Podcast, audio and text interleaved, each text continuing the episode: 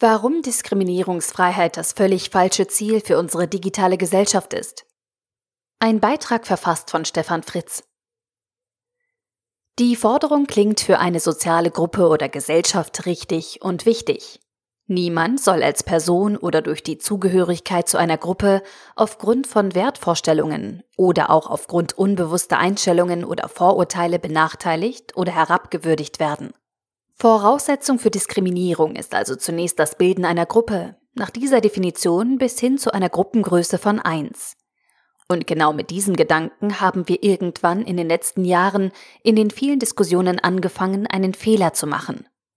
Beim Ansatz gegen Diskriminierung geht es im Kern um unterschiedliche Wertvorstellungen und nicht um Gruppenbildung. Doch diesen Grundgedanken haben wir irgendwie vergessen und so geht es in den meisten Diskussionen heute um Gruppenbildung. Welche Wertvorstellungen liegen dahinter, wenn wir feststellen, dass es weniger weibliche Aufsichtsräte gibt als männliche? Ist es wertemäßig überhaupt erstrebenswert, dabei eine 50 zu 50 Parität zu haben? Wie ist es bei Menschen, die auf Ölplattformen oder im Bergwerk arbeiten? Wer wird hier diskriminiert, wenn wir feststellen, dass in diesen Berufen mehr als 95 Prozent Männer arbeiten? Das Bilden von Gruppen und Finden von Unterschieden ist die Basis für menschliche Entscheidungen.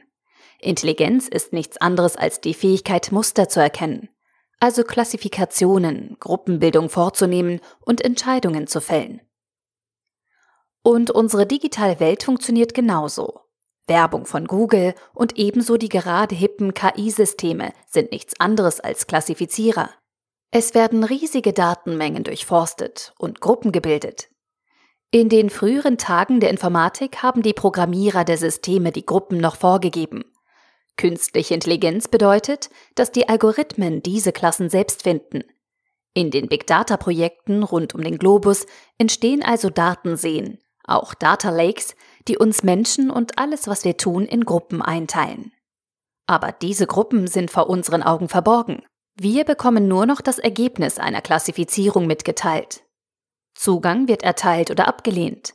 Es wird Kredit gewährt oder nicht. Der User wird als richtiger Adressat dieser Werbung ermittelt oder nicht. Bisher haben wir Menschen klassifiziert und dann Entscheidungen getroffen. Auf beide Prozesse haben wir Menschen seit dem Beginn des KI-Zeitalters nicht mehr das Monopol. Auch Maschinen klassifizieren heute und fällen auf Basis dieser Daten Entscheidungen. Parallel zu dieser technischen Entwicklung der Diskriminierung unserer Welt führen wir eine inzwischen völlig schräge Diskriminierungsdiskussion. Da eine Diskussion über Werteentscheidungen komplex ist, vereinfachen wir die Diskussionswelt und fangen an, die Gruppenbildung per se zu verpönen. Aus unserer Unfähigkeit heraus, die falsche Wertbildung zu verhindern, wollen wir nun die Unterscheidbarkeit verhindern. Wir sollen nun also genderneutrale Formulierungen verwenden, damit sich die falsche Wertvorstellung erst gar nicht festsetzt. Das hört sich ein wenig nach Hexenverbrennung im Mittelalter an. Buh, wie politisch inkorrekt. Konkret gibt es in der Diskriminierungsdiskussion aktuell zwei Störungen. Erstens, wir versuchen Gruppenbildung zu verhindern, indem wir eine sprachliche Gleichschaltung vornehmen. Dies ist ein direkter Angriff auf unsere Intelligenz und die Funktionsweise unserer Spezies.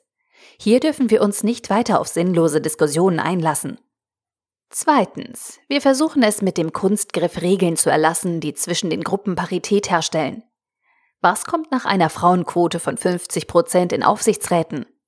Religionsparität? Ethnische Parität? Oh, aber wir dürfen die jungen Menschen nicht diskriminieren. Mehr Kinder in die Aufsichtsräte. Wenn wir im Eifer der Diskussion einmal innehalten und uns fragen, was das Ziel unserer Bestrebungen ist, könnte das die Gemüter vielleicht wieder beruhigen. Was wollen wir in unserer Gesellschaft und in sozialen Gruppen erreichen? Es geht doch nicht darum, dass wir als Individuen nicht ausgeschlossen werden. Was wir eigentlich wollen, ist Inklusion. Wir wollen als Individuen vorbehaltlose Teilhabe an der Gesellschaft und das unabhängig von irgendeiner Klassifikation oder Gruppe oder Merkmalen, die in der realen Welt sicher existieren. Und diese Inklusion ist eine Einstellung von jedem von uns, die wir nicht mit Regeln durchsetzen können. Inklusion ist eine Haltung, die wir anderen gegenüber einnehmen können und dann auch von anderen erwarten dürfen. Maschinen und KI werden uns in Zukunft diskriminieren, ohne dass wir alle Details davon mitbekommen. Wir werden keine diskriminierungsfreie Welt erschaffen können. Aber drei Dinge sollten wir uns vornehmen, um die Welt ein wenig besser zu machen.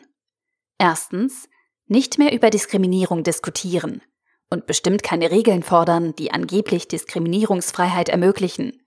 Denn jede solche Regel diskriminiert Gruppen weiterhin umso heftiger. Zweitens, wir sollten im Rahmen des Einsatzes von KI oder Expertensystemen überlegen, ob das Ergebnis der Entscheidungen von Maschinen für einige Menschen oder Gruppen so hart und ungerecht sein kann, dass es in Summe besser wäre, in dem jeweiligen Bereich keine Klassifizierungs- und Entscheidungsmaschinen einzusetzen. Drittens. Stattdessen sollten wir ab jetzt über Inklusion sprechen, also überlegen, wie wir jedem Geschöpf auf diesem Planeten entsprechend seinen Möglichkeiten und Fähigkeiten begegnen und positiv gegenübertreten. Wenn wir das tun, dürfen wir auch weiterhin unser Hirn zum Klassifizieren, Gruppieren und Entscheiden einsetzen. Der Artikel wurde gesprochen von Priya, Vorleserin bei Narando.